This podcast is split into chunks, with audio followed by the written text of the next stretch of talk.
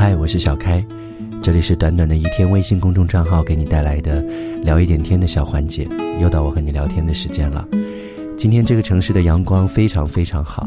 出门在外你还会觉得有一点点热，这才是真正春天该有的样子。在阳光灿烂之下，但有一些人可能总是会生活在阳光的阴影之下。这类人的话呢，就是抑郁症患者。对于抑郁症，好像我们经常会挂在嘴边，说最近有发生一些事情，我没有办法去面对，我心情不好，我抑郁了。我们经常都会这样讲吧？你也有讲过，我也有讲过。但对我们来说，可能真的不了解抑郁症到底是一件多么可怕的事情。我以前对抑郁症是完全不了解，后来会有很多的听众朋友找我来诉说他们自己的一些心情。很多人的话都会有心情不开开心，或者有失眠的症状等等。后来我就会去查相关的一些资料，所以才了解到抑郁症大概的一些情况。但是我也没有办法完全说清楚，因为到目前为止，科学家都没有办法得到一个令众人信服的答案，或者抑郁症的这个来源到底是什么，都讲不清。但是会有一些，比如说生物性上面的原因，或者嗯社会环境方面的原因，以及一些内分泌方面的一些原因，都有可能会导致抑郁症。最近在我的生活当中，都会有出现一些抑郁症患者，有的是轻度，有的是中度。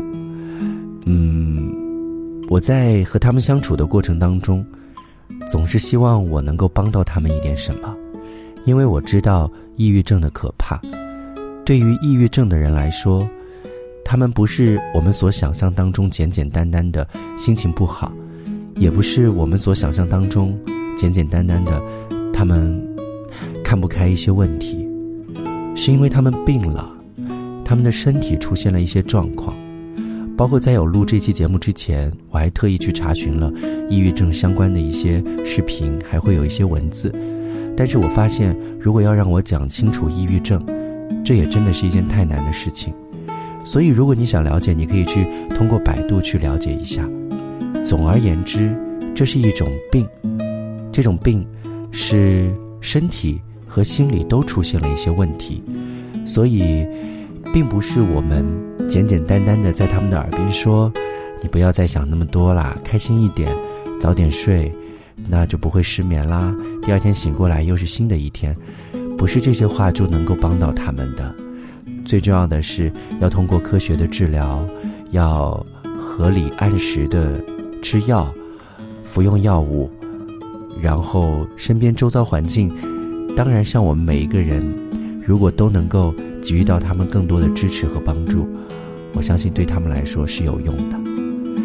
嗯，包括在今天在录音之前，为什么要录这样的一个主题？就是因为身边的又有一位朋友，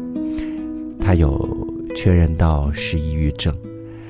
在当时我和他聊天的时候，其实他就会有说过他长期失眠，因为发生了一些呃应激事件，也就是一些意外事件，他自己很难以接受这些事情，所以那段时间他心情很不好。可是那个时候我跟他。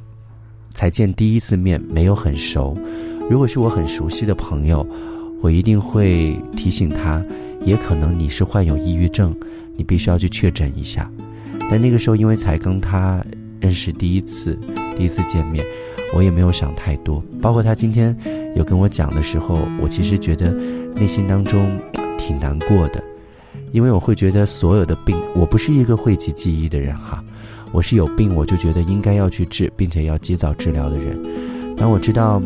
嗯，这个朋友他现在有确诊了抑郁症之后，很难过的一点就是想说，如果我在早先几个月有提醒他，如果是及早的进行一些药物治疗，或者一些医生的干预，会不会现在